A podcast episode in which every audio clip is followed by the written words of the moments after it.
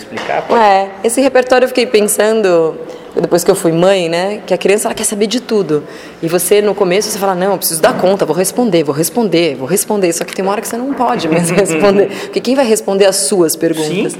E aí eu eu gosto muito de versões de história. Então, a gente pega uma história moderna, mas ela tem Câmara Cascudo fez esse arcabouço de versões do Brasil, Ricardo Azevedo reconta muitas das histórias, enfim, a gente tem milhões de autores que né, trazem versões das histórias. E eu gosto muito disso. E aí, quando você vai indo para trás, os mitos, o que, que eram os mitos que depois de sacralizados vão ser as lendas, né? Eles são histórias para dar conta dessas respostas que não tinham, porque é isso. Você, e, e o mais incrível que você pega em vários povos indígenas de diferentes localidades, você pega em povos originários da África, você pega, isso acredito que aconteça também na Ásia. Às vezes você encontra mesmo tipo de história. Essas pessoas nunca se encontraram. Né? Então a gente tem um imaginário parece comum. Eu gosto de acreditar nisso. Uhum. Talvez alguém, eu não sou uma acadêmica. Eu estou falando tudo do meu ponto de vista, né? Do que eu vou aprendendo do mundo. E você encontra às vezes né, mitos de origem que são muito parecidos. E, e devia ser uma loucura, você imagina? Você tá lá, tá dia, aí rola a noite, porque a gente já tem a ciência, a gente acha que, que sempre foi assim.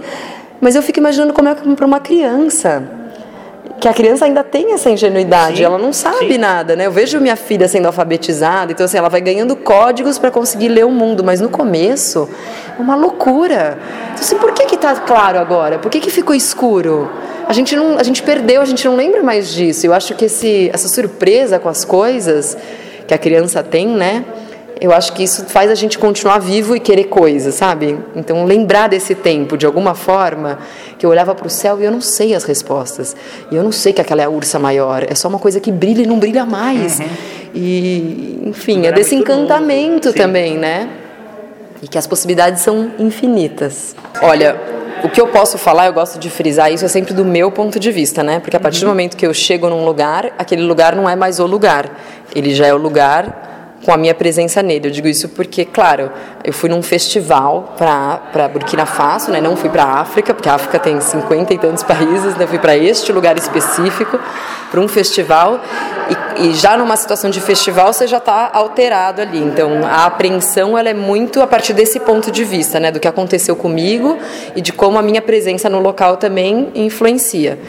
É, mas eu, eu estudei com algumas pessoas em 2004 eu tive um encontro com o Sotigui Koyate, que era um griot e um ator é, do Peter Brook, na França, né? Uhum. Que ele veio dar um curso é, mais voltado para o teatro. Em 2010 eu conheci o filho dele, o Assani, que deu um curso no Boca do Céu, que é um festival incrível que tem em São Paulo.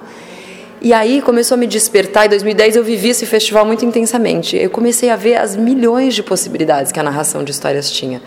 Porque eu estava ali. Em línguas diferentes, não? Em línguas diferentes, diferentes, em línguas diferentes. E aí eu falei, isso é um lugar, é, assim, é, é mais do que eu estou imaginando.